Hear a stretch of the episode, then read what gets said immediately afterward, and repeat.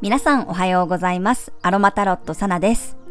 えー、久しぶりにね、名古屋の自宅から配信を撮っております。一週間以上ぶりかな。はい、なんかすごくね、久しぶりに感じますが、今日はちゃんとね、マイクをこうつけて配信を撮っています。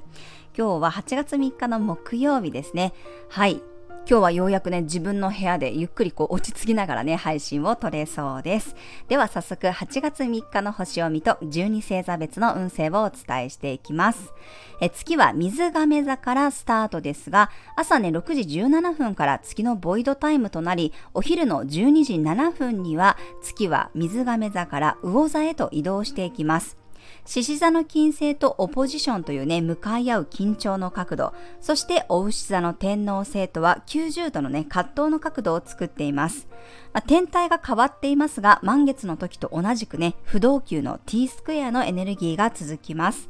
これまで自分がね、主張してきたことが変わってきたり、自分自身の変化に気がつくことがあるかもしれません。まあ、特に今日はね、金星との絡みがありますので、まあ、自分のこの遊びの感覚だったり、趣味だったり、恋愛だったりね、そういうことに意識が向かう人もいそうです。今まではなんかこう、こういうものが好きだったけど、こんなものも今は好きかもしれないとかね、まあ久しぶりにこのコロナが5類になってね、まあ、ライブが復活したりとか、なかなかこう遊びの感覚もね、ちょっとこうやってなかったことに再挑戦する方も多いと思いますので、なんかこうそういうことに関して意識が向かうという人もいるんじゃないかなと思いました。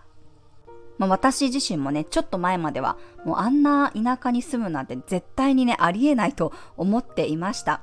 私の中ではね、利便性の良さがすごく大事で、まあ、時間を気にせずにね、こう家を出て電車に乗れるっていうことだったりとか、まあ、近くに何でも揃ってるっていうことが結構大事だったんですよね。なのでこう今もね、栄山でこう自転車で行けるぐらいのこう距離に住んでますし、まあ、ウーバーイーツの豊富さとかね、すごくこう便利だったんですけど、だけどまあ、えー、家でね、仕事ができるようになったり、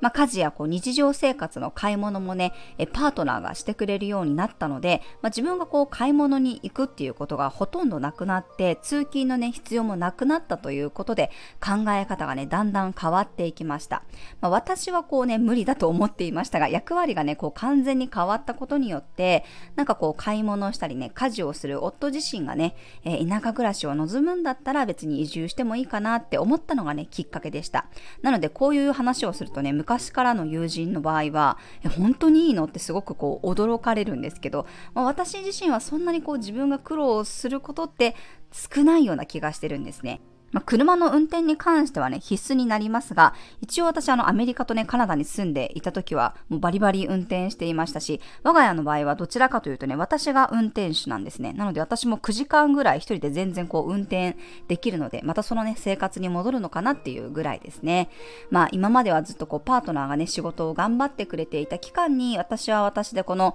好きなことをね、散々させてもらっていたので、今度はまあ逆にね、私がちょっとお仕事を頑張りながら、パートナーがね、やりたいと思っていることをね、応援できたらなと思っています。まあ、そんな風にね、今までとこう価値観が変わったからこそ主張が変わることってね、たくさんあると思います。良くも悪くもこの時代の流れがね、すごく激しい今、明日どうなっているかなんてこう誰にもわかりませんよね。だからこそ、このどの価値観が素晴らしいかとかではなくって、自分がどの価値観とか生き方をね、選択するかだと思います。変わらないことがこう美徳とされる風潮もありますが、まあ、今の時代ね、抗えない変化が起きている人もね、たくさんいると思います。だからこそ、そこう無理にねこう既存の生き方とか今までのこの普通のルートみたいなものとかね周りの人がこう良しとする生き方にはめ込んだりね合わせるんじゃなくって自分がどうしたいのかをねぜひ大切にしていきましょう。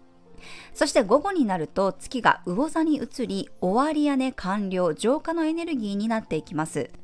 魚座の土星と重なり、乙女座の水星とは緊張の角度を作っていく流れですね。ちょっとね、また水と土のエネルギーが強まっていきますので、台風とかね、雨には十分警戒したいです。魚座のエネルギーはこう、境界線をね、なくしますので、良くも悪くもいろんなものとね、つながりやすくなります。まあ、特にこう、月と土星がね、重なって、いつも以上にね、我慢してしまったり、真面目になりすぎてしまったり、こう、自己犠牲しすぎる傾向がありますので、気をつけましょう。この水と土のエネルギーはね、体にも出やすいので、無理しないようにお過ごしください。夜からは乙女座の彗星とね、向き合っていきますので、誰かと話し合いをすることで気持ちや考えが整理できそうです。